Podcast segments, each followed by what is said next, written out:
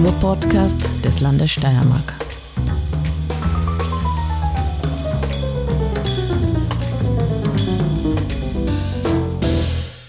Herzlich willkommen zum Kunstfunken, dem Kunst- und Kulturpodcast des Landes Steiermark.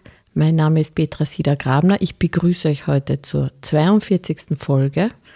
Und heute zu Gast habe ich zwei Kolleginnen, innen, Monika Primas und Markus Kosteinczek, beide aus der Landesbibliothek.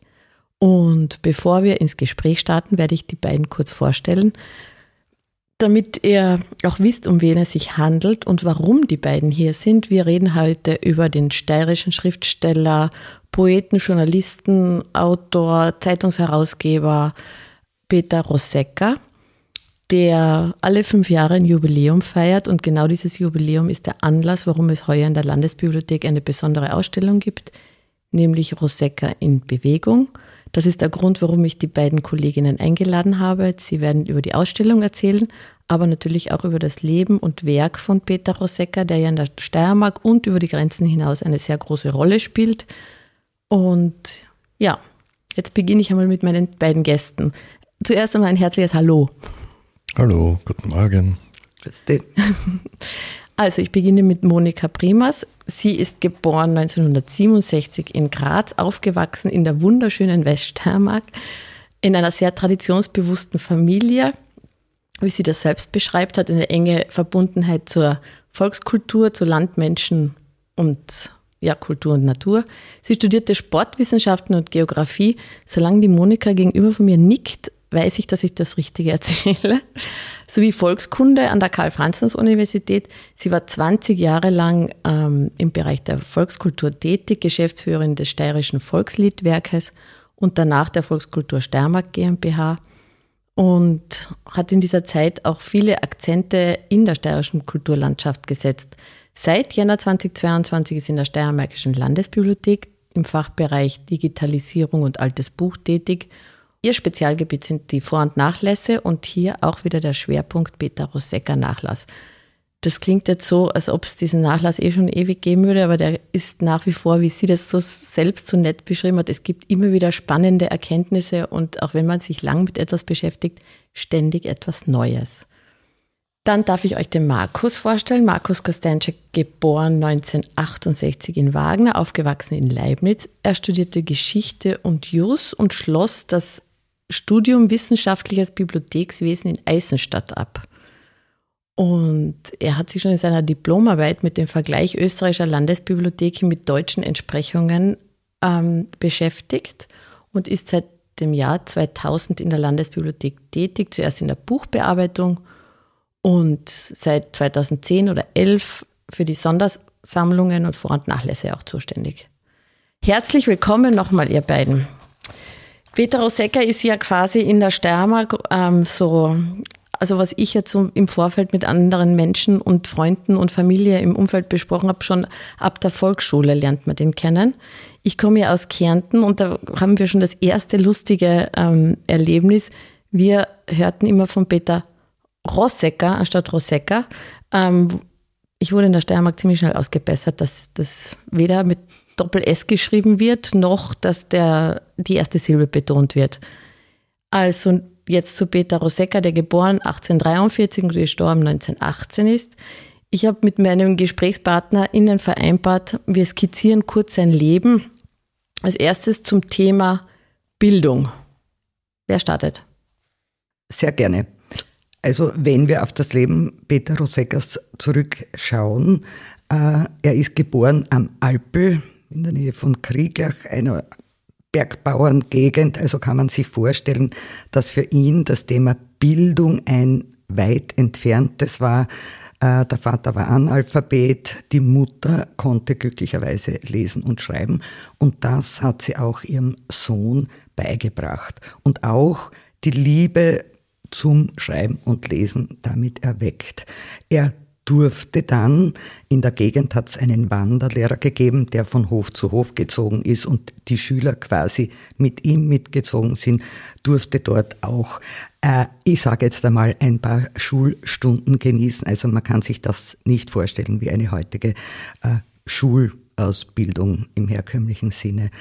Ähm, Und er hatte dann auch das große Glück in weiterer Folge, dass er in Graz zur Handelsschule gehen durfte und dort auch ähm, seinen Weg als Schriftsteller mit vielen, vielen Unterstützern in jeglicher Hinsicht auch beginnen durfte.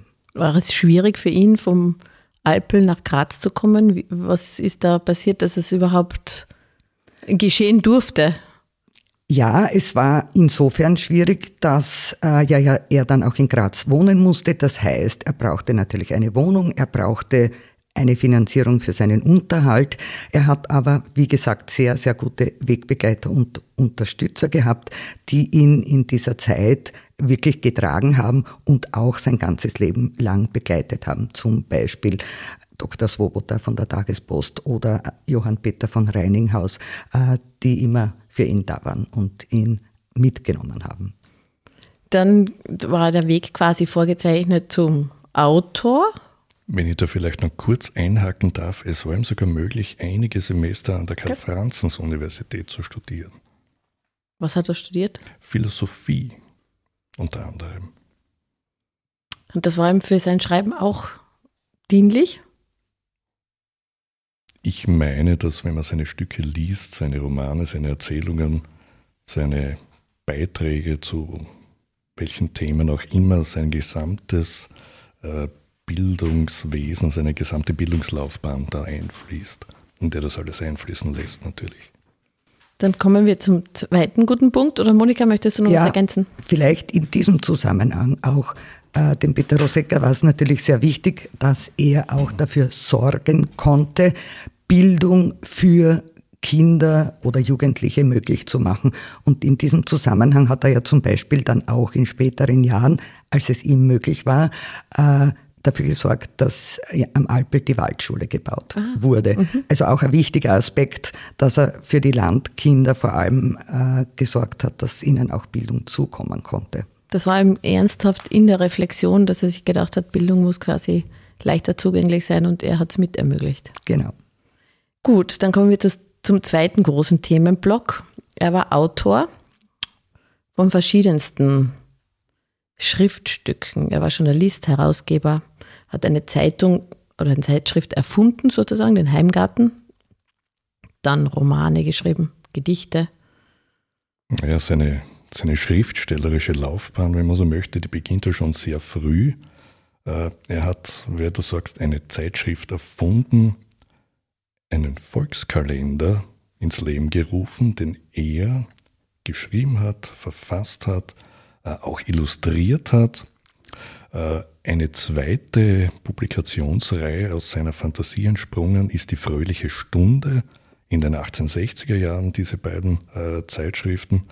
Äh, die haben wir bei uns im Tresor in der Landesbibliothek im Nachlass aufbewahrt und die sind ja also ein, ein fast unerschöpflicher Fundus für äh, Ideen oder um, um um festzustellen, um nachvollziehen zu können, was ihn in seiner Jugend beschäftigt hat, welche Themen gerade en vogue waren. Also es ist ein, ein, ein Abbild seiner, seiner Jugend, ja, seiner Kindheit und Jugend. Und spiegelt natürlich auch wieder den Bildungsgrad, den er in der Zeit gerade inne gehabt hat. Zum Thema Volkskalender. Der Volkskalender war ja zu dieser Zeit das Instrument schlechthin, um die hoffentlich ganze Bevölkerung mit Informationen zu bestücken sozusagen. Ja. Äh, der Volkskalender wurde zum Beispiel von August Silberstein, der österreichische, äh, auch verlegt, bestückt mit, mit äh, Beiträgen. August Silberstein war ja dann auch in weiterer Folge ein ganz wichtiger Partner für Peter Rosecker, für seine schriftstellerische Laufbahn. Und Rosecker hat sich quasi in diesem Volkskalender einiges abgeschaut von der Vorlage des Druckwerkes und hat es aber selbst äh, verfertigt und hat dann lustigerweise auch diesen Volkskalender in Krieglach im Kaufmannsladen quasi zum Verleih angeboten. Also die Leute konnten dorthin kommen und den, den Roseckerschen Volkskalender sich dort entlehnen und der war eben zur Belustigung auf der einen Seite, aber auch äh, um Information weiterzugeben. Also sehr nett auch, auch diese Kalender, die er da angefertigt hat. Das ist was Besonderes, weil das von den das, Kalendern wusste ich bis jetzt noch gar nicht. Naja, es hat dann einen relativ unspektakulären äh, Hintergrund. Kalender waren ja das erste Massenmedium, das erste gedruckte Massenmedium, das wir kennen. Äh, und dementsprechend weit war die Verbreitung von Kalendern. Die haben es nicht nur in die gutbürgerlichen Stuben und in die adeligen Häuser geschafft, sondern waren wirklich für die gesamte Bevölkerung wichtig. Eben als, als Jahreseinteilung, als, als quasi Notizbuch, das man benutzen konnte, die Schreibkalender. Und so ist auch Peter Osecker mit Kalendern in Verbindung gekommen und hat da erste Anleihen genommen. Mhm. Und hat das dann so Auswirkungen gehabt, dass die Leute von den Kalendern dann zu seinen weiteren Schriften gekommen sind? Also war das quasi so wie ein Teaser, wie man das heute sagen würde, ein Kalender, um dann weiterzulesen? Ich glaube, ein erster großer Schritt in seiner Entwicklung als, als Literat. Er hat ähm, von besagten August Silberstein auch dann die Möglichkeit bekommen, im österreichischen Volkskalender zu publizieren. Und dieser war natürlich wirklich sehr weit verbreitet und das war durchaus eine Möglichkeit, auch in die Köpfe der Menschen mhm, zu kommen. Mhm, mhm. Dann haben wir den nächsten Punkt rund um ihn, nämlich wie stand es mit seinen politischen Einstellungen und wie war sein Standpunkt in der Gesellschaft? Ich glaube einfach folgend den, den Strömungen der Zeit im zweit, in der zweiten Hälfte des 19. Jahrhunderts. Äh, Peter Rosecker, in der Obersteiermark aufgewachsen, war sicher ein sehr traditionsbewusster äh, Mensch. Äh, seine politischen Einstellungen, ja, die können wir in seinen Geschichten herauslesen, aus seinen Geschichten, Erzählungen und Romanen herausfiltern und vor allem auch aus seinen zahlreichen Beiträgen in seiner von ihm ins Leben gerufenen Monatsschrift äh, Der Heimgarten. Er war ein, ein vielseitigst interessierter Mensch, der neuen Strömungen gegenüber durchaus aufgeschlossen war, sehr kritisch äh, betrachtet hat, was da neu aufgetaucht ist, aber eben schon auch aufgeschlossen war. Äh, die politische Einstellung oder Einstellungen. Petrus Seckers, ja, äh, wie bei jedem Menschen ändern sich solche Einstellungen im Laufe eines Lebens natürlich. Also grundsätzlich ist, ist zu seiner Stellung in der Gesellschaft, ähm, er hatte wie jeder Journalist, wie viele Schriftsteller, äh, sehr, sehr äh, große Kritiker, die seine Schriften natürlich nicht sehr gutierten, auch deshalb zum Teil, weil er ja ein gelernter Schneider war und ihm das immer wieder auch zum Vorwurf gemacht wurde, so quasi, äh, Schuster bleibt bei deinen Leisten, Schneider bleibt bei deiner Arbeit, aber fang jetzt nicht an zu schreiben. Ja? Mhm. Also da hat es sehr große Kritik gegeben. Äh, er hat aber auf der anderen Seite aber auch äh, richtige Fans gehabt, also die, die ihn sehr, sehr, sehr verehrt hat, sieht man auch immer wieder in, in den Korrespondenzen, äh, wenn man die Briefe durchliest. Also das, das war schon gewaltig, aber das ist ein ganz normaler Zustand. Äh, dieses Schreiben an und für sich hat, nachdem er sich zu sämtlichen Themen aus äh, der Zeit wirklich zu Wort gemeldet hat, äh, ob jetzt in irgendwelchen Zeitungen oder eben in seiner Heim, äh, ähm, Zeitschrift Der Heimgarten, äh, er hat einfach jedes Thema aufgegriffen und hat auch durch seine Texte oder durch Texte um die er andere Schriftsteller gebeten hat, immer wieder zur Debatte, zur Diskussion aufgefordert und angeregt. Und das war natürlich schon ein spannender Aspekt auch. Er hat prinzipiell immer Stellung bezogen zu allen. Themen und alles, was ihn interessiert hat. Das macht ihn auch, glaube ich, ein bisschen außergewöhnlich, weil in meiner Recherche, ob es in Österreich vergleichbare AutorInnen zu der Zeit gab, ich finde das ganz schwierig herauszufinden.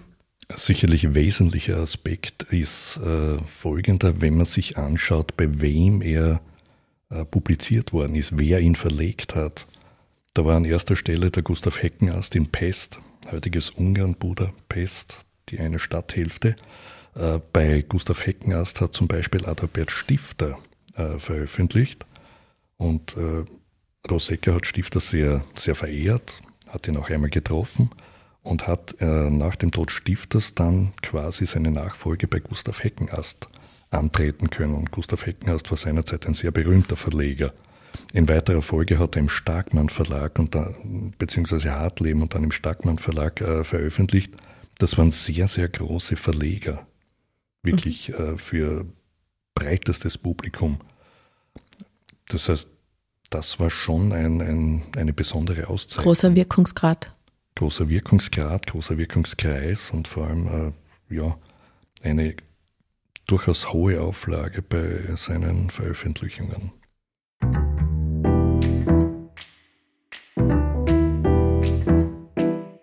Wir hätten dann noch zwei Punkte. Interessant ist natürlich auch sein Privatleben, weil ich natürlich darüber nachgedacht habe, wie viele Kinder gab es und wie viel gibt es jetzt noch weitere, also wie wäre die Generation oder wie ist die Generation jetzt? Sind das jetzt schon Urenkeln, Ururenkeln? Immer sehr schwierig. Immer sehr schwierig. Äh, ähm, ja, also grundsätzlich äh, Peter Rosecca äh, aufgewachsen eben am Alpel. Der Vater war eher ein gestrenger Mann und die Mutter war eine, eine ganz wesentliche Bezugsperson für ihn. Und als die Mutter 1872 dann verstorben ist, hat man auch bemerkt in seinem schriftstellerischen Tun, da ist jetzt einmal Pause. Also das hat ihn sehr, sehr getroffen. Aber er hat in diesem Jahr äh, eine Frau kennengelernt, nämlich Anna Bichler, die nach Kriegach gekommen ist, beziehungsweise aufs Alpel, um dort den Heimathof, den Geburtshof von Peter Rosecca auch zu besuchen und auch das Grab seiner Mutter. Anna Bichler hat er dort eben kennengelernt und hat sie dann auch geheiratet. Und aus dieser ersten Ehe stammen zwei Kinder. Das sind äh, Sepp und die Anna. Und äh, leider ist dann äh, die erste Frau Anna äh, verstorben. Und ähm, er hat aber das Glück gehabt, noch eine zweite liebenswerte Frau kennenzulernen. Auch eine Anna, Anna Knaur war das damals. Und äh, er hat sie dann 1879 geheiratet.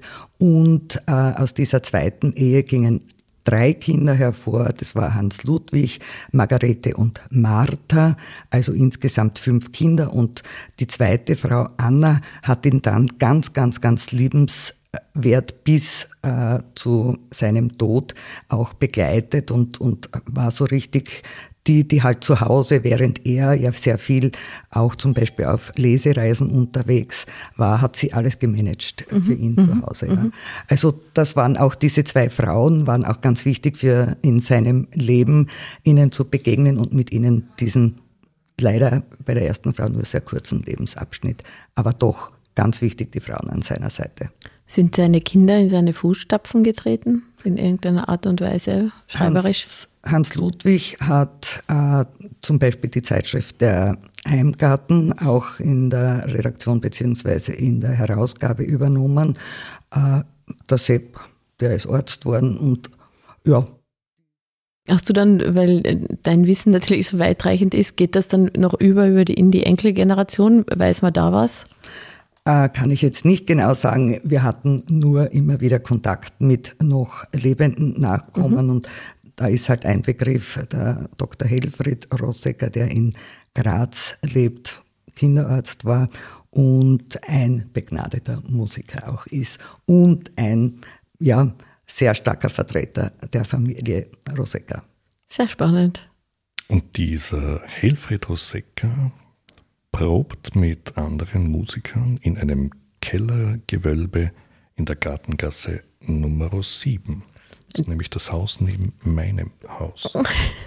Und welches Instrument spielt der?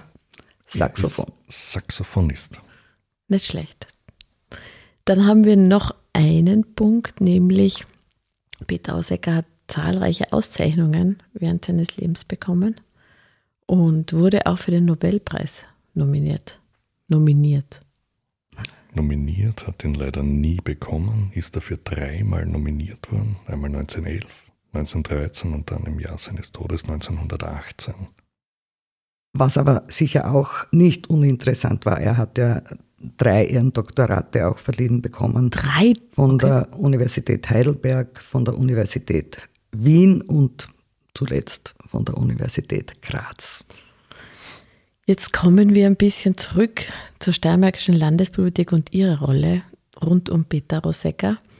Ich möchte hier gern anfügen, dass eine der ersten Kunstfunken-Folgen, nämlich die Folge Nummer drei, war mit der Leiterin der Landesbibliothek Katharina Kocher-Lichem und auch einer Mitarbeiterin der Christine Wiesenhofer, die eine der Veröffentlichungen der Steiermarkischen Landesbibliothek, nämlich den Band Nummer 45, über Rosa Fischer geschrieben hat.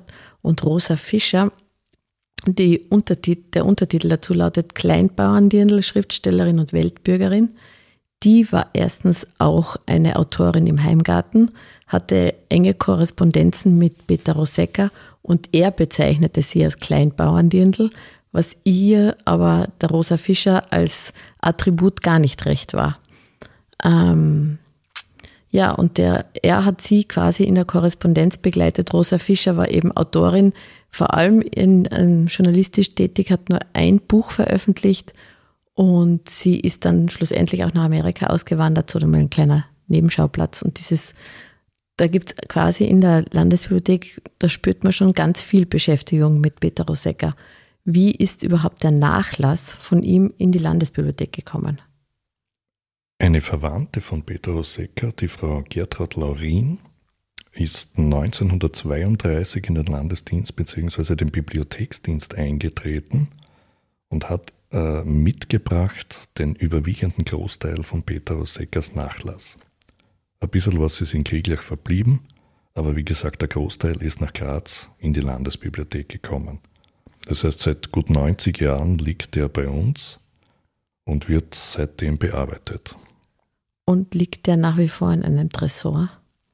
Der ist in einem Tresor, wie man sich den vorstellen kann, mit einer Schleusentür, einer ganz schwer gepanzerten Metalltüre in weiterer Folge, ein konstant äh, kühl klimatisierter Raum, konstante Temperaturwerte, konstante Luftfeuchtigkeitswerte, also wie in Abrahams Schoß. Jetzt ist so, dass Peter Rosecker ja einige Werke geschrieben hat, die ja wirklich ähm, die einerseits vertont worden sind, andererseits verfilmt worden sind. Auch ähm, ein Stück zum Beispiel, der Roman Jakob der Letzte, wurde von Felix Mitterer zu einem Theaterstück umgeschrieben und wurde zuletzt von Georg Schüttke 2018, das war natürlich ein großes Jubiläumsjahr, in Krieglach aufgeführt. Dann hat er zum Beispiel den ähm, Roman Der Gottsucher, das klingt schon wie ein Kriminalroman geschrieben, wo es um einen Pfarrersmord geht. Oder auch wie zu den Vertonungen, da gibt es ja das berühmte Gedicht Ein Freund ging nach Amerika, das wurde von Musil und Joseppa 1973 als Lied herausgebracht.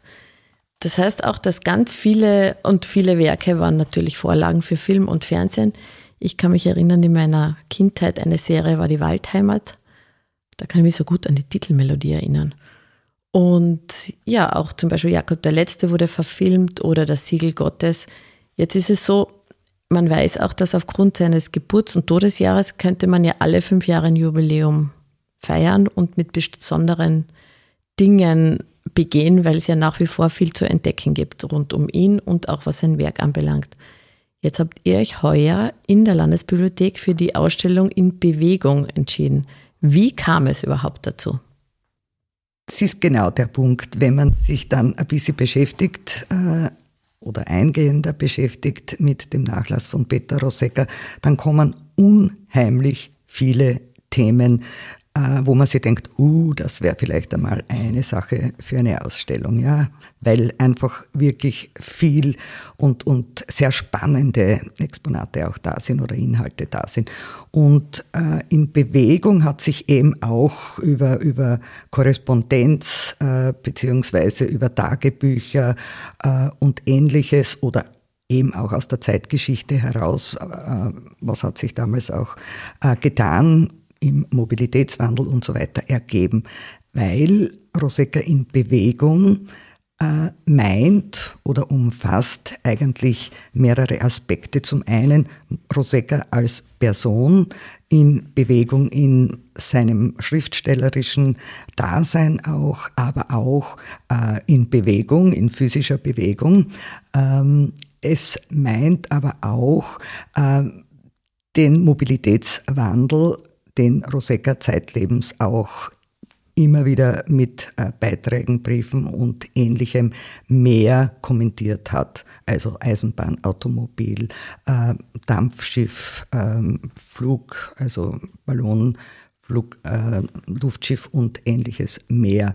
Und aus Briefen und Schriftstücken hat sich dann das Thema ergeben und ja, dann wurde es in Umsetzung gebracht und, und durch sehr, sehr viel Spannendes Neues aus diesem Nachlass äh, bestückt.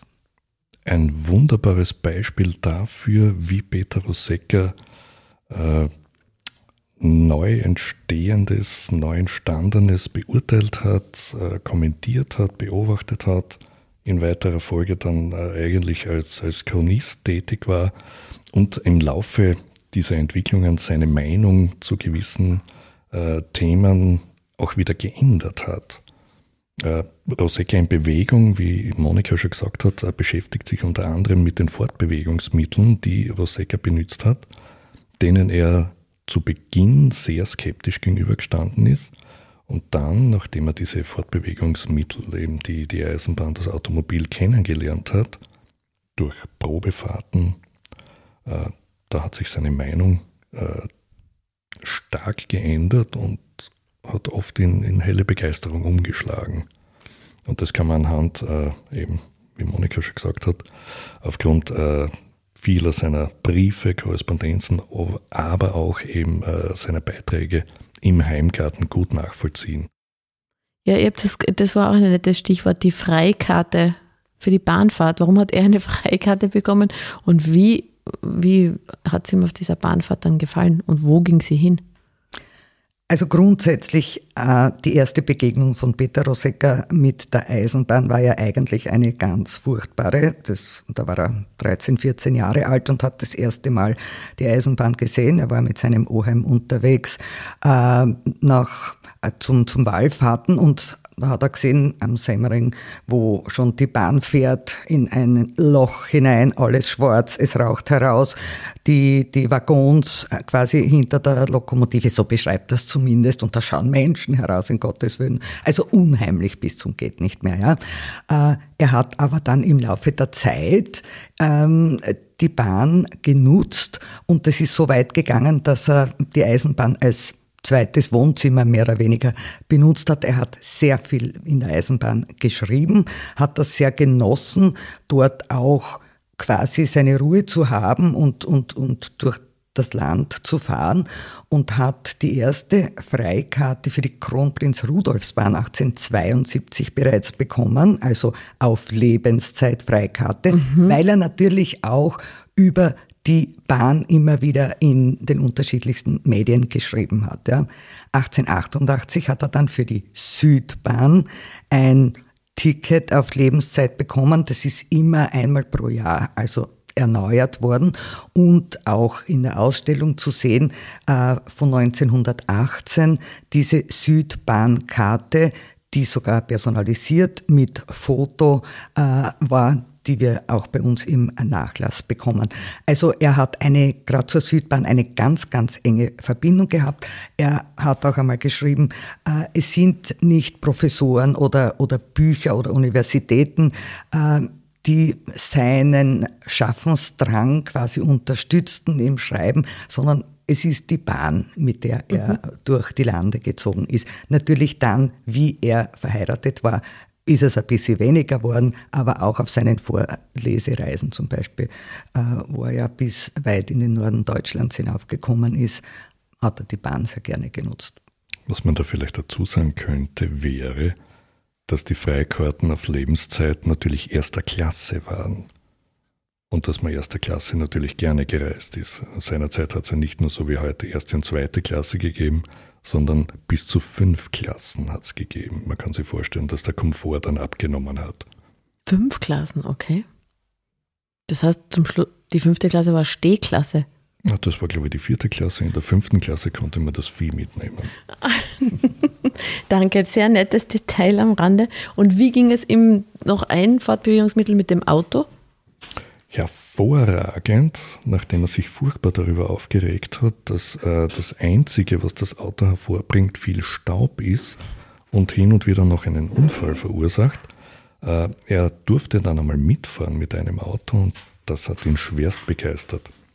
Äh, er ist zwar nie selbst gefahren, wie gesagt mitgefahren, aber was ihn dabei fasziniert hat, das war die Wahrnehmung der, der Landschaft, die veränderte Wahrnehmung durch die Geschwindigkeit veränderte Wahrnehmung der Landschaft. Das hat ihn schon sehr fasziniert. Scharfer Beobachter. Auch sehr interessant, Rosecca war ja wirklich über die Grenzen der Steiermark hinaus bis nach Deutschland bekannt für seine kritischen Kommentare, unter anderem auch zum Automobil. Äh, und da hat sogar dann Briefwechsel mit deutschen Journalisten und so weiter gegeben, wo er extra auf seine kritische Haltung zum Auto auch angesprochen wurde. Hat aber auch einen sehr netten Briefwechsel, den wir auch bei uns in der Ausstellung herzeigen dürfen, äh, mit einem gewissen Herrn August Horch gegeben, der äh, in Krieglach bei einer äh, bei einem Wettbewerb dabei war, Automobilwettbewerb. Er hatte eine Automobilerzeugungsfirma ähm, und hat diesen Wettbewerb, den sogenannten Herkomma-Wettbewerb, gewonnen äh, mit seinem Auto, mit dem Horch-Auto, hat Rosecca besucht, weil er ihn kannte als Schriftsteller, hat mit ihm geplaudert in Krieglach und erst viel später ist Peter Rosecca draufgekommen, wer dieser Herr Horch überhaupt war. Also er war, glaube ich, schon ein bisschen so ein zerstreuter Professor, der, der Rosecca, und hat dann eben bemerkt, ups, das war der Herr Horch, der auch noch dieses äh, Rennen da gewonnen hat und hat ihm dann noch gratuliert und hat dann vom Herrn Horch eine Einladung zu einer vielleicht versöhnlichen Autofahrt bekommen. Mhm. Und das war genau dieser Herr Horch, der ein paar Jahre später, nämlich 1910, die Audi Automobilwerke GmbH gegründet hat. Also ein sehr wichtiger Mann, der bis heute auch noch seine Bedeutung hat. Bevor wir jetzt inhaltlich auf die Ausstellung eingehen, möchte ich wissen, gab es noch andere Themen, die zur Disposition standen, mit denen ihr euch beschäftigen wolltet oder war in Bewegung eindeutig? Gab es eine Beratung? Gab es Vorschläge? Ähm, ja, natürlich äh, vor einer Ausstellung berät man sich und überlegt, was könnte man dieses Mal machen. Äh, diese Thematik hat sich eigentlich relativ schnell herauskristallisiert. Jetzt ist es so, dass die Ausstellung selbst ja drei Teile hat zu ebener Erd, dann das Wasser und zu, zum Schluss fast in der Luft. Fast in der Luft, genau. Weil zum Fliegen ist er nicht gekommen sozusagen. Ähm, wie, weil du das schon angesprochen hast, seine Skepsis dem Auto oder dem, dem Zug gegenüber hat sich dann, das spürt man in seinen Schriftstücken, total gewandelt. Wie, seid, wie habt ihr da quasi die Ausstellung aufgebaut, damit man es jetzt quasi Hörenden erklären kann, wenn man jetzt virtuell durch die Ausstellung gehen würde? Die Ausstellung beginnt in Wahrheit schon bei uns in der Entlehnung. Also man wird durch unser Haus geführt in den Veranstaltungs- und Ausstellungsraum. Eben programmatisch, der Zugang Rosecca in Bewegung. Das heißt, man muss sich bewegen, um zum Ziel zu gelangen. Wir haben uns dieses Mal für ein, ein junges äh, Gestaltungsteam äh, entschieden. Äh, wir wollten einen einmal durchaus anderen Zugang liefern zu Peter Rosecca und zu seinem Nachlass. Und äh, in dieser Folge war auch die Entscheidung für eine junge kreative Dame, die die Illustrationen äh, zu der Ausstellung äh, geschaffen hat. Äh, man sieht Peter Rosecca äh, auf einem Hoverboard äh, durch die Luft schweben. Man sieht eine Illustration, wo ein alter Zug in einen Berg fährt und ein TGV herauskommt, also ein schneller, moderner Zug. Das soll symbolisieren die Rosecca in Bewegung eben seine auch durchaus meinungsändernden Beiträge darstellen. Ja, in weiterer Folge kommt man zu einer Zeitleiste, wo eben zum Thema der Ausstellung passend einschneidende äh, Erlebnisse von Peter Rosecca angeführt sind. Seine erste Fahrt mit dem Automobil, äh, seine Freikarten für die Eisenbahn und so weiter und so fort. Und Im ersten Halbstock kommen seine drei großen Reisen äh, quasi auf einer Leporello-Wand präsentiert daher. Ja, dann geht es natürlich noch weiter hinauf in Bewegung und äh, dann lassen wir zwei Damen auch in Erscheinung treten. Das war mir auch ganz wichtig, nämlich seine beiden Frauen Anna Bicher und Anna Knaur. Einen kurzen Einblick in sein privates Leben und dann geht's eh schon weiter in den Ausstellungsraum, wo wir dann sehr intensiv uns mit diesen drei äh, Hauptthemen der Bewegung zu ebener Erd über das Wasser und fast in der Luft beschäftigen, also mit Automobil, äh, mit Eisenbahn, mit Dampfschiff, mit Ballon bis hin zum Aeroplan. Da gibt es ja auch wirklich nette Schriftstücke dazu. Man darf auch erzählen, dass bei der Eröffnung Johannes Silberschneider ähm, Peter Rosecker Texte vorgelesen hat zu den einzelnen Themenblöcken passend und dass diese Texte aber auch aufgenommen worden sind mit ihm und die kann man sich in der Ausstellung noch einmal anschauen und anhören. Genau, dazu haben wir uns im ORF-Zentrum getroffen, haben einen Nachmittag lang äh, ihm zuhören dürfen, wie er eine Auswahl von Texten für uns einliest. Ja, und die werden dann im Ausstellungsraum vorgespielt und äh, ein, eine kleine Geschichte am Abend der Eröffnung der Ausstellung nach dem offiziellen Akt sind alle dann durch die Ausstellung gegangen. Johannes Silberschneider war mit von der Partie, kommt in den Ausstellungsraum und sieht als erster den Bildschirm, wo er liest, ist dorthin gegangen, hat sich die Kopfhörer aufgesetzt und wir konnten dann Johannes Silberschneider zusehen, wie er sich selbst zusieht und zuhört beim Vorlesen der Rosecker-Geschichten. Nettes Detail. Sehr schön natürlich auch, um in Bewegung zu bleiben oder die Bewegung wiederzuspiegeln. Wir haben auch eine ganz kleine Modelleisenbahn, die auf Knopfdruck, aber nicht immer, wie wir von der Eröffnung auch wissen, äh, dann fährt und es ist natürlich schön, weil uns extra der Grazer Eisenbahner äh, Modelleisenbahnclub diese äh, Bahn, diese Modelleisenbahn, die auch aus der Zeit, jetzt vom Modell her aus der Zeit, nämlich Epoche 1, aus der Zeit äh, Roseckers ist. Also so, dass man sich auch ein bisschen vorstellen kann, wie es denn da dann wirklich bei der Eisenbahn ausgesehen hat. Jetzt ist ja quasi dieser, das eine ist der geschichtliche Rahmen, der Zeitrahmen, wann, wo welche Bewegung stattgefunden hat. Aber wie habt ihr die Texte ausgewählt für die Ausstellung? Weil es wird ja wahrscheinlich tausendmal mehr Schriftstücke gegeben haben, Habt ihr eine Jury innerhalb der Landesbibliothek eingesetzt oder habt ihr die das kuratieren? Man darf hinzufügen, ihr wart als Team zu dritt. Dabei war noch der Michael zu viert. Okay, Markus, dann sag du alle vier bitte. Äh, wir waren zu viert. Die Monika war dabei, äh, Kollege Michael Sittinger, Kollege René Pankratz und meine Wenigkeit. Wir haben zu viert die Ausstellung gestaltet. Inhaltlich. Und, und sagen noch bitte, wer das Gestaltungsteam war. Das das war das Büro 41a. Dankeschön, das ist auch eine kleine Werbung in eigener Sache. Noch dazu, ich möchte auch noch eine Werbung aussprechen. Die Ausstellung ist noch bis Ende des Jahres bei freiem Eintritt zu den Öffnungszeiten der Landesbibliothek besuchbar. Markus und Monika führen gern durch die Ausstellung und man kann sich anmelden für Führungen oder man schaut sich sich ohne Führung an.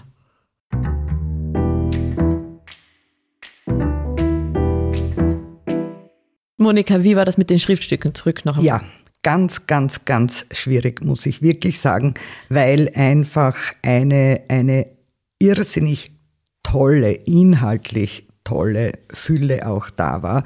Und wir mussten auch Themen schlussendlich dann fallen lassen, weil es keinen Platz äh, gehabt hat. Und man dann sagen muss, naja, wir müssen ein bisschen komprimieren und nehmen halt beispielhaft äh, etwas heraus, um nicht äh, zu überladen und, und äh, die Besucherinnen und äh, Besucher da fast ein bisschen zu überfordern. Ja.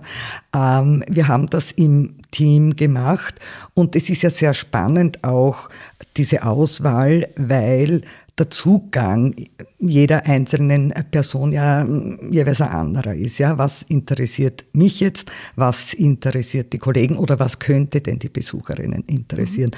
Mhm. Äh, mittlerweile haben wir auch aufgrund von Rückmeldungen erfahren dürfen, dass die Auswahl doch eine, eine sehr, sehr tolle ist. Und das ist natürlich schön, wenn wir dann mit Gruppen durchgehen und, und man hat das Gefühl, uh, das kommt jetzt wirklich gut an. Es sind ja auch ganz spannende Themen, wenn man an, an Automobil, Eisenbahn und ähnliches mehr denkt. Und vor allem, und das war uns ganz, ganz wichtig, äh, die Briefe, die wir bei uns äh, im Nachlass von Peter Rosecka haben, einfach als, als wesentlichen Schwerpunkt mit hineinzunehmen. Und das ist wirklich toll gelungen.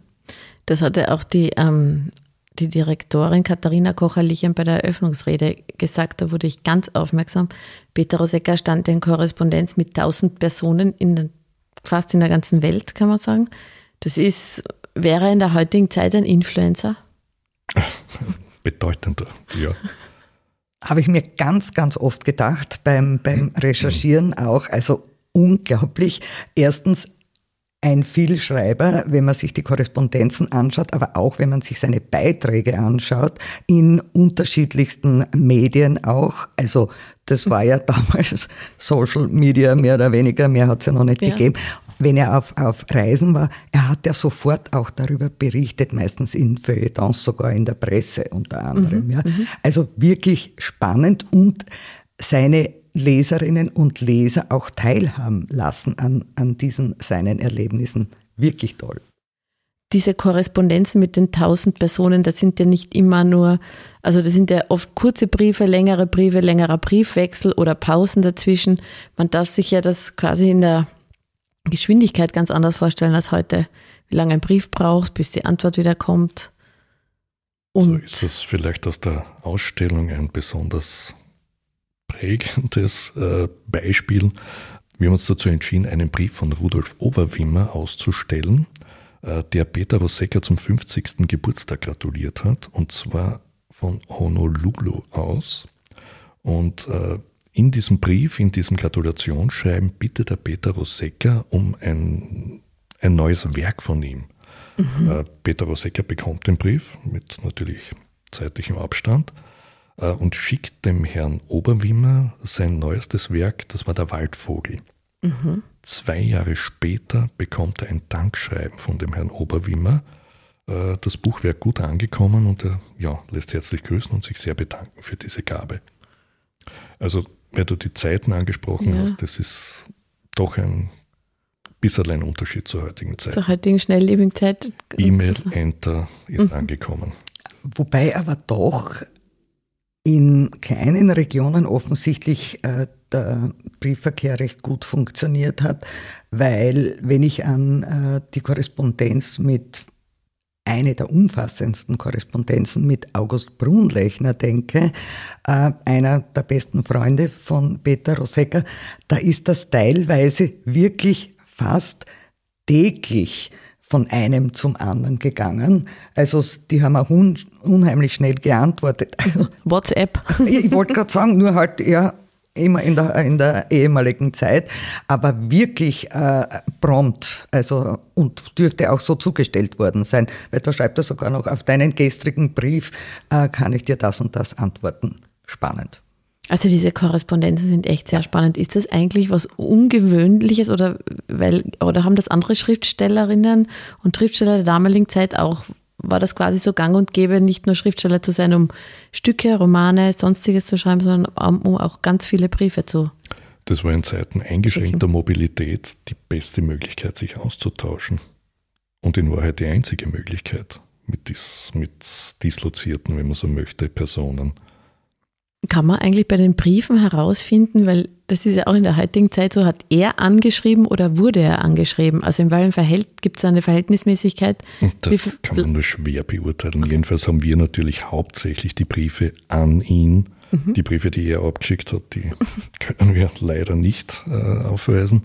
Äh, ein Aspekt ist vielleicht auch äh, durchaus bemerkenswert, äh, wenn man betrachtet, welche Personen sich äh, quasi darum gerissen haben, im Heimgarten zu veröffentlichen, weil du Influenza angesprochen hast äh, das legt dann schon nahe, dass es, dass es für diese Personen wichtig war, dort veröffentlicht zu werden. Unter anderem Karl May oder Bertha von Suttner.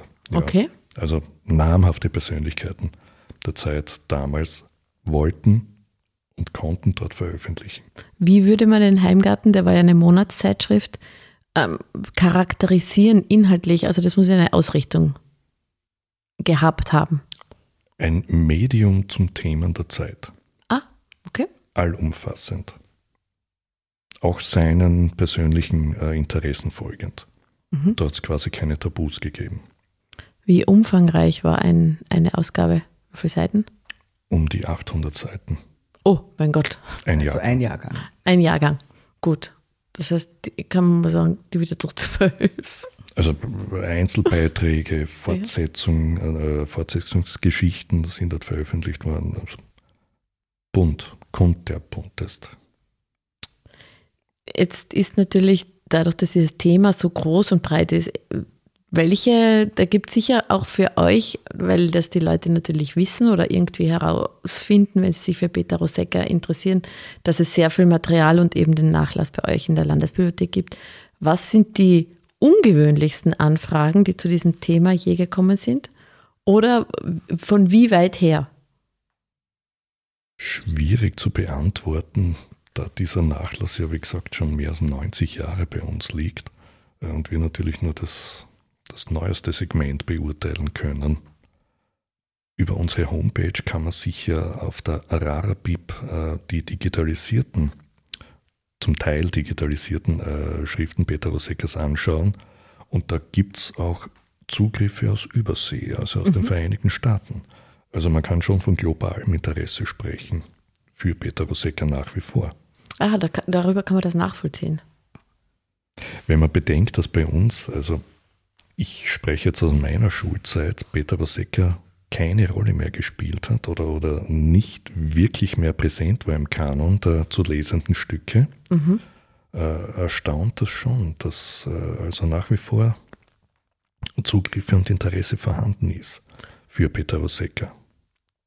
Also kann man sich das jetzt, weil das war jetzt ein gutes Stichwort wegen der Schulbildung, ähm, das Leben und sein Werken und Wirken, darüber hat man sehr wohl gelernt, aber die Stücke hat man nicht mehr gelesen in der Schule.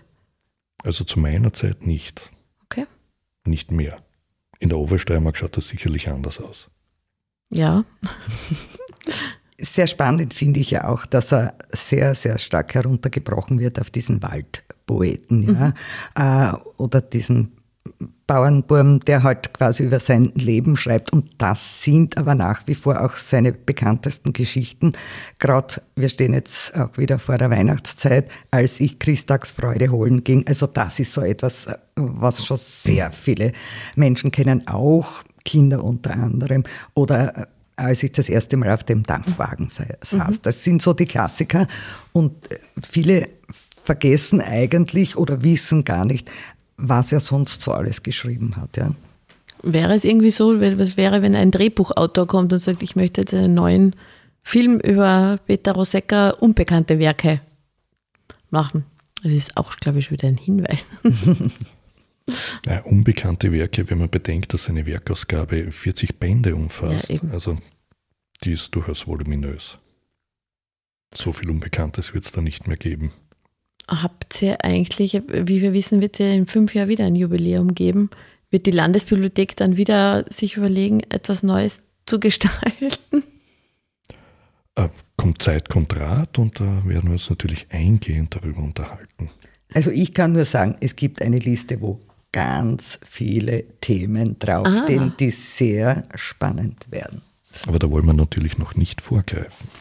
Schade, ich, ich dachte, ihr würdet vielleicht ein paar Themen teasern, so nur, so, um die Fantasie anzuregen. Bei jeder Ausstellung, so natürlich auch bei dieser Rosek-Ausstellung, aber auch bei allen anderen Ausstellungen, wir arbeiten hauptsächlich mit unserem Bestand, selbstverständlich. Äh, und dabei lernt man den Bestand am besten kennen. Die Monika hat es eh schon gesagt, bei der Beschäftigung mit dieser Thematik sind viele andere Bereiche aufgepoppt, wo man Ideen für fünf, zehn weitere Ausstellungen mhm, mhm, quasi schon im Petto hat. Und dann gilt das große Problem oder die große Herausforderung ist immer das Eingrenzen, das scharf Konturieren des Themenbereiches, um nicht ausufern zu werden. Und bei einer Fülle von, von ja, mehr als 1000 Korrespondenzpartnern, Manuskripten, die ja. wir im äh, Tresor haben, ist das natürlich bei Petrosecca immer besonders herausfordernd. Ich danke euch vielmals fürs Kommen, für dieses hochinteressante Gespräch. Ich hoffe auch für unsere Zuhörerinnen und Zuhörer. Und danke vielmals, dass ihr da wart. Danke Sehr Markus, gern. danke Monika. Gerne. Tschüss. Tschüss.